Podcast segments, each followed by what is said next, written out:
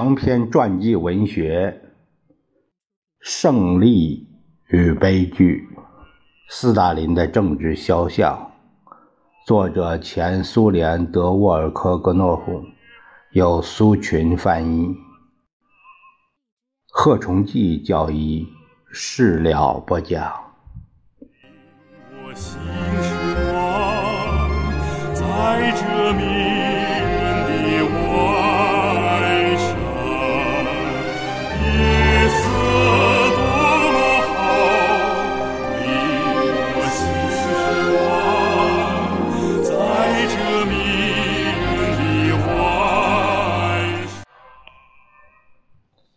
我们的人民一向都有聪明和清醒的头脑，这句话我真不敢苟同。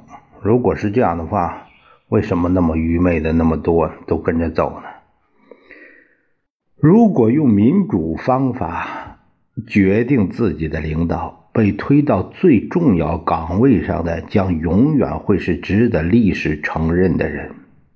我们羞愧地称之为主观主义表现的一切东西和停滞年代，大部分都是崇拜领袖的结果，是现代君主专制造成的结果。这样说是不会错的。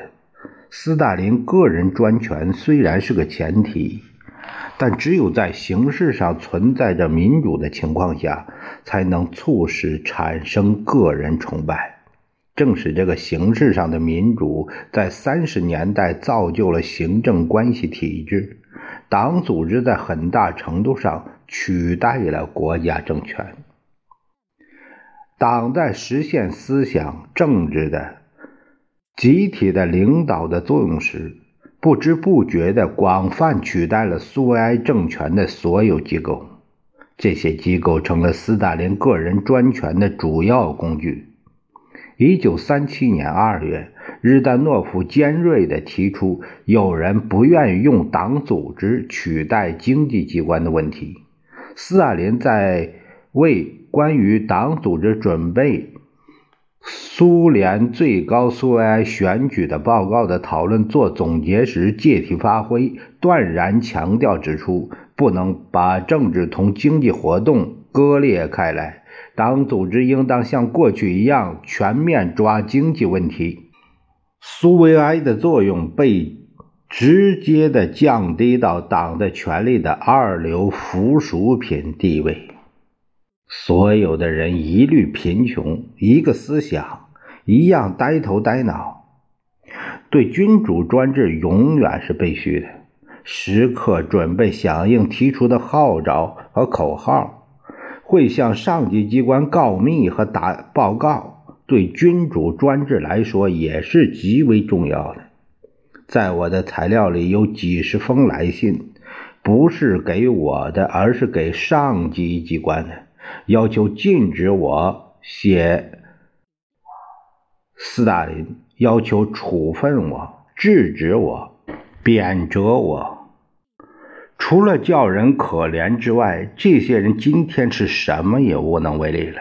但是这样的心理是危险的。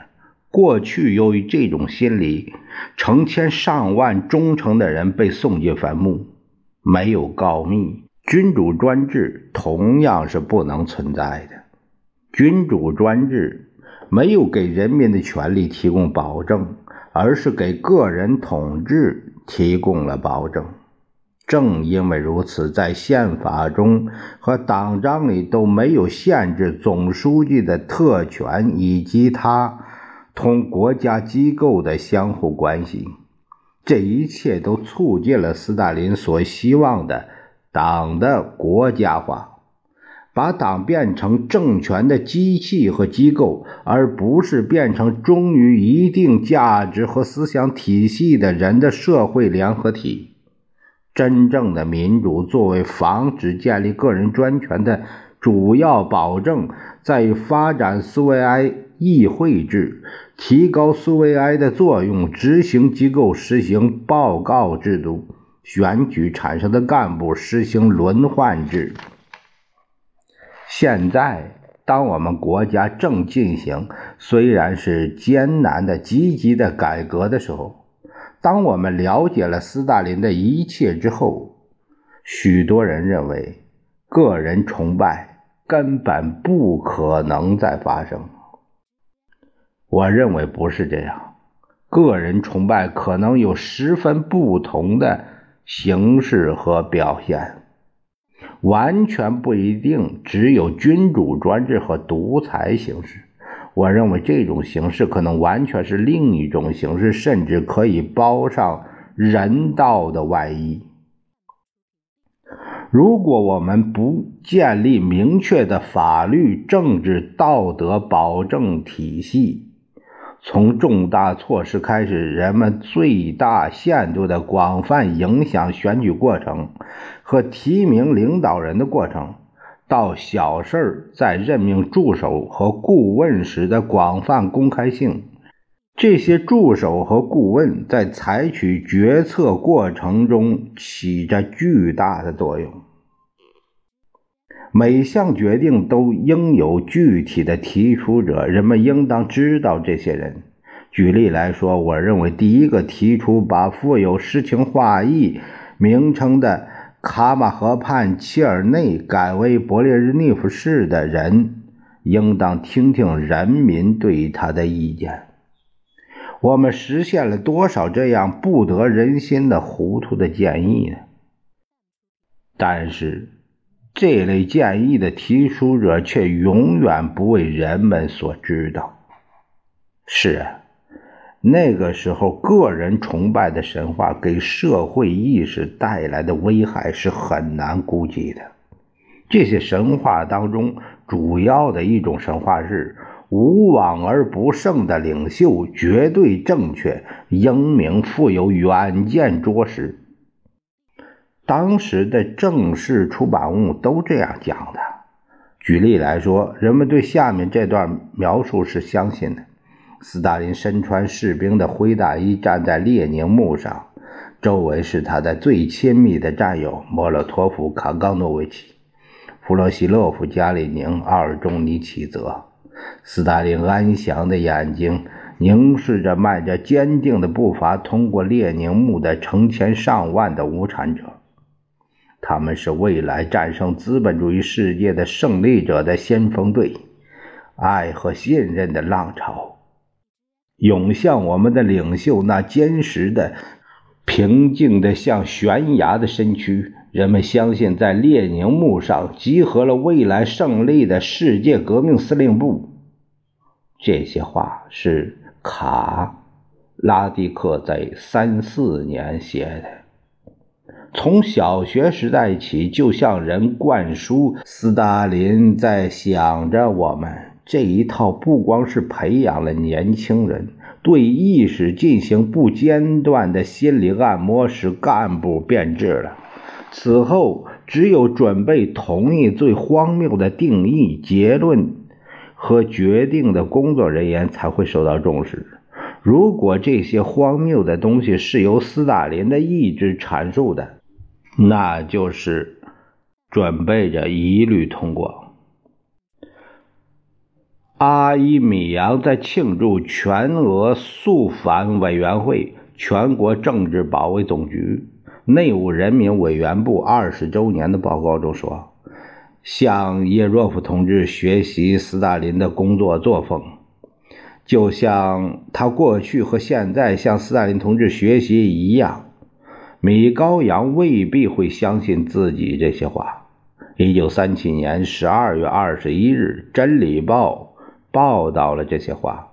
但是，所有的人，哪怕是担任不起眼的小职务的人，都必须这样说。而且，不只是这些人，大多数都相信这些咒语。不相信的人，照样也说。在当时很难抓到机会来凭良心表示根本不同意崇拜领袖和君主专制，而且想利用这种机会的人也不多。诗人叶叶甫图申科写道：“悄悄地把人们驯服了，报纸通篇都是谎言。需要沉默的地方，养成了大喊大叫的习惯；需要大喊大叫的地方，却又沉默起来。写死人的事儿是不容易的。对斯大林有亲身了解的人的回忆，给了我巨大帮助。今天这些人都快九十岁了。听他们的亲身讲述，就像反着看望远镜一样，一切并不显得近，相反，历史的时间距离不断拉长，使一切显得那样遥远。每一次谈伟大领袖时，都必须要顺便描述一下那些被斯大林的身影遮住的人。这些人生前很少有人知道他们，不只是因为他们当中的一些人啊，索科利尼科夫、H.A. 乌格拉诺夫、C.N. 瑟尔佐夫、贝阿丘巴尔、K.R. 嗯，包满、P.N. 艾赫仅在斯大林的背景上隐约闪现过，而后就消失了。同时，还因为领袖喜欢神秘，除了百科全书条目中的几句简单的介绍以外，人们不应更多了解斯大林周围的人。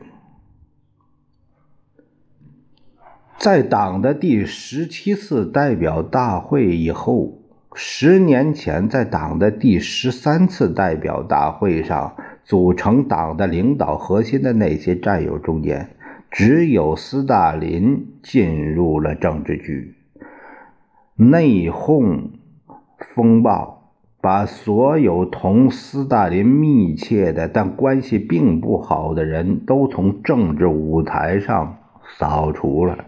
这些人了解科巴的整个为人，又坚定又动摇，又坚毅又惊慌失措，又招人喜欢又可鄙。在党的第十七次代表大会后，在列宁墓的观礼台上，在各种会议的主席团里，在政治局的会议桌旁，在斯大林的左右，出现了新面孔。在这些当中，他迅速成了新的核心。莫洛托夫、卡冈诺维奇、弗洛西洛夫，在政治局委员和候补委员中，很快又出现了大缺口。基洛夫遭暗杀，古比雪夫死了，二中尼奇则自杀了。科肖尔、波斯特舍夫、卢祖塔克。丘巴尔等等被清除出政治局，成了迫害的牺牲品。在政治局委员和候补委员眼前，演出了可能是我国历史上最可怕的一幕。这些人不只是目击者和见证人，所有三驾马车周围的人都参与了制造悲剧。谁也没有试图制止领袖制造的无法无天的局面。那么，斯大林周围的这些人是谁呢？